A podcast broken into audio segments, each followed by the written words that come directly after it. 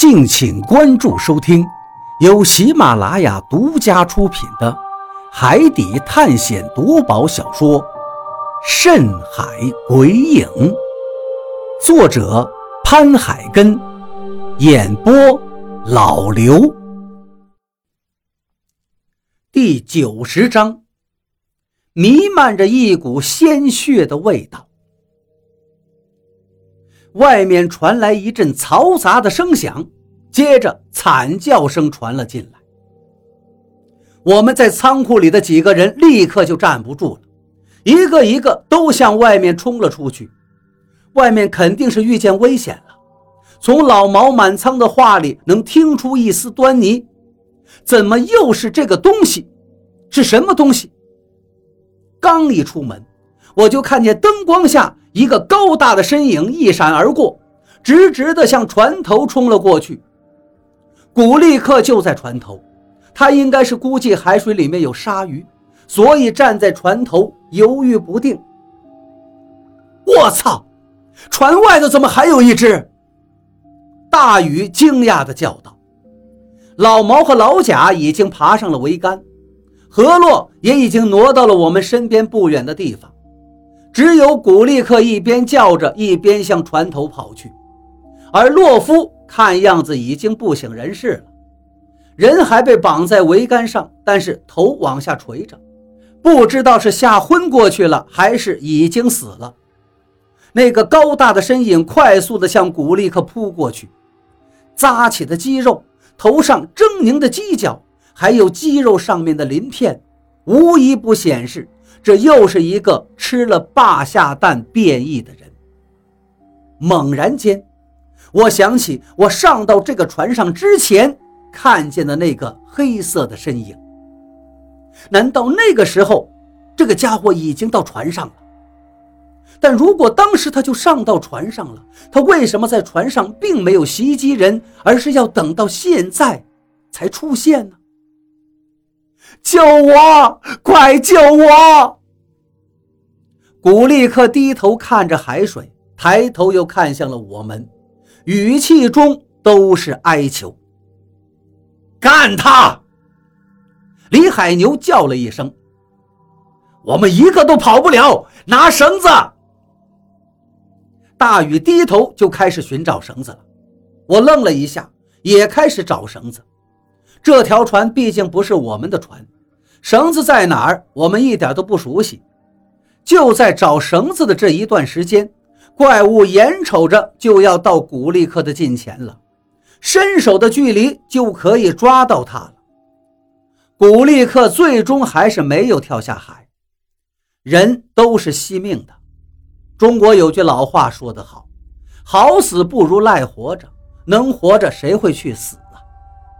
在这个紧要关头，古力克发挥出了常人不能的力量，竟直接弹跳起来，双手抓住一根风帆上面的定锁，像一只猴子一样不断的向上爬着。怪物扑了个空，仰天怒吼了一声，古力克爬得更快了，嘴里还不断的发出惊呼声。古力克爬得快，怪物的行动更快。只见怪物屈身蹲下，接着腿部发力，直接弹跳起来，爪子伸出，狠狠地向古力克抓了过去。怪物跳得很高，古力克爬得更快。怪物的爪子堪堪只抓住了他身子下面的绳子，绷紧的定锁被怪物直接抓断了。古力克的身体在空中左右摇摆起来。好像个钟摆一样，古力克嘴里发出了一串我听不懂的话，我估计应该是脏话。人在这个时候肯定会说脏话。海牛哥，绳子来了！我扭脸一看，大宇终于找到了一盘绳子，看样子应该是备用的定锁。那绳子足足有三指那么粗。李海牛接过绳子的一端。直接就向怪物冲了过去，一边跑一边回头对我叫道：“小鱼，你别发愣了，赶紧用上次的办法把这个怪物弄下海。”说实在的，上次那个办法这一次不一定管用，因为上一次我们的船是在海面上行驶着的，没有下锚，而这一次两条船都下了锚。想要开船，还得把锚先收起来，不然的话，锚在海底挂到了沉重的珊瑚礁，想要走的话，只能把铁锚给弄断。可是铁锚上的铁链足足有手臂粗细，就算是拿锯锯的话，也得几十分钟。更何况出海根本就不会带那样的工具，而且就算是把怪物骗下了海，我们的船一时半会儿又走不了。那怪物很快就会卷土重来，再次上到船上杀人的。何洛，我求助的望向了何洛，而他却摇了摇头。他说过，他的虫子要到明天才能用，现在他只剩下一只母虫了，所以现在何洛也一点办法都没有。我的母虫不能出去。如果母虫毁了，我会死的。”何洛对我说道。我点了点头。他这个时候应该不会说假话的。我叹了一口气，四下看看，有没有什么东西能把血抹在上面，接着能把怪物引下海呢？但是看了一圈，我也没有找到合适的东西。大鱼拉住喽！老毛、老贾，你们俩赶紧下来帮忙！这东西力气太大了，我们两个根本拉不住。李海牛仰天叫了一声，在桅杆上的老毛老贾对视了一眼，好像是下了什么决心一样，才从桅杆上下来。怪物现在的注意力已经从古力克身上转移到了李海牛身上。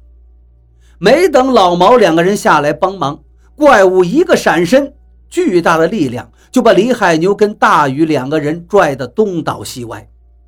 小鱼来帮忙啊！老毛喊了我一声，赶紧上前抓住大禹手里的绳子。我没有回答老毛，因为适合抹了血还能在海面上漂浮的东西我还没找到呢。现在根本没工夫顾及老毛的话。给你，虽然知道不管用。但还是可以试一下。何洛的声音在我身旁响起，他的手里拿着一个木桶，正递到我的面前。木桶是帆船上必备之物，也不知道他是从哪儿找出来的。我接过木桶，狠了狠心，把身上伤口上面的痂直接抠开，鲜血立刻涌了出来。木桶被抹上了鲜血。空气里都弥漫着一股鲜血的味道。何洛撕下了一条衣服上的布，胡乱地缠在了我的伤口上。海牛哥，好了，把他往我这儿引。我扬了扬手里的水桶，对李海牛吆喝道。李海牛直接松开了手里的绳子，往小鱼那儿集合。海牛哥，船下锚了。我想这个怪物很快就会回来的，到时候实在不行，就把他往仓库里面引。我指了指黑洞洞的仓库门，说道：“李海牛点了点头，带着帮忙的几个人向我这边冲了过来。怪物果然也向我们这儿冲了过来。他经过灯光的时候，我看得很清楚，怪物的脑袋上也是一头金发。”或许这就是那个被我引下船的怪物吧。